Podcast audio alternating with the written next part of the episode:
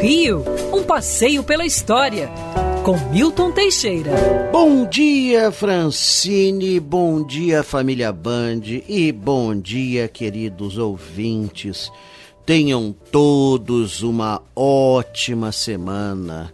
Nós estamos aí no meio de uma polêmica da realização da Copa América no Brasil, país sem condições e etc.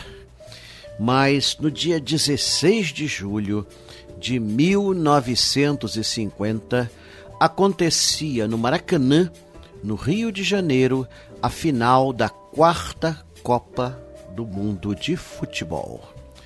Nossa, foi uma epopeia. O Brasil já tinha sido indicado para sediar a Copa de 40, mas a guerra torpedeou tudo. Em 46, a FIFA decidiu que a Copa do Mundo de 50 seria aqui. Depois de muita politicagem, muita besteira, muita palavra jogada fora, finalmente em 1948 foi iniciada a construção do Maracanã, onde era um estacionamento de carros de combate e onde antes tinha sido um prado de corridas de cavalos. Pois bem, em apenas 22 meses, em 16 de junho de 1950, o Maracanã era inaugurado. Uma semana depois, começava a quarta Copa do Mundo e o Brasil foi arrasando.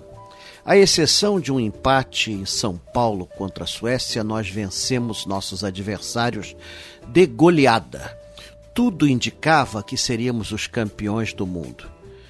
No final, ficamos para decidir o jogo e a Copa com o Uruguai. O Uruguai jogara dois jogos a menos que nós, haja vista que países desistiram de vir aqui. Então eles estavam lá quase que por acidente. Mas olha, é, nós fizemos tudo errado, fizemos tudo para perder essa Copa. Primeiro celebramos antes do tempo. Todos os jornais já estamparam que éramos campeões. Ai, os jogadores ficaram convulsionados quando viram as manchetes dos jornais. Dizem até que eles recolheram os jornais e urinaram em cima porque acharam aquilo um desrespeito contra o povo uruguaio. E a 16 de julho de 1950 começou a grande final. O Brasil só precisava empatar. Fizemos 1 a 0. É! Gol de bigode. Depois, no final do primeiro tempo, Esquiafino empata, mas mesmo assim já éramos campeões. Todos já estavam prontos para celebrar a taça mas aos 33 do segundo tempo, Gigia, uruguaio, chuta, vê Barbosa, nosso goleiro adiantado, e a bola entra no gol. Fez-se um silêncio sepulcral no Maracanã. A torcida silenciou-se. Quantos estavam no Maracanã? Nunca se saberá. Haja vista que o Maracanã ainda estava em obras e em volta os tapumes tinham várias portas, onde entraram milhares de pessoas. Chego a dizer até que estavam 300 mil pessoas no Maracanã, porque todos estavam em pé, não tinham como sentar naquele espaço tal entupido. Mesmo assim, tinham torcedores do Uruguai. Tinham torcedores do Uruguai, porque ouviram-se palmas. Ficamos esperando um golzinho nosso. E nada. Aos 45 do segundo tempo, o apito do juiz tocou.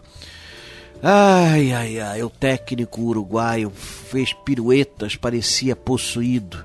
O capitão, então, nem se fala. Ah, foi uma loucura. Os jogadores uruguaios ficaram ensandecidos. E fizeram, então, uma coisa muito interessante. Receberam a Copa do Jules Rimet e fizeram uma volta pela pista do Baracanã. Como a seleção uruguaia era celeste olímpica, essa ficou conhecida como a volta olímpica e assim até hoje é chamada. A volta olímpica. Dizem que se ouviram alguns aplausos, mas o silêncio dominou. Pessoas trouxeram presentes para dar aos jogadores brasileiros, ficou tudo nas arquibancadas. Foi uma decepção completa. No dia seguinte, parecia que todos tinham tido o pai ou a mãe assassinado. Todos estavam quietos. A cidade silenciosa. Dia 17 de julho foi o dia do silêncio. Ninguém queria comentar. Mas, paciência, o mundo não acabou, nós não acabamos, o Brasil continuou e finalmente em 1958 nos sagramos campeões mundiais do futebol. Quer ouvir essa coluna novamente? É só procurar nas plataformas de streaming de áudio. Conheça mais dos podcasts da Band News FM Rio.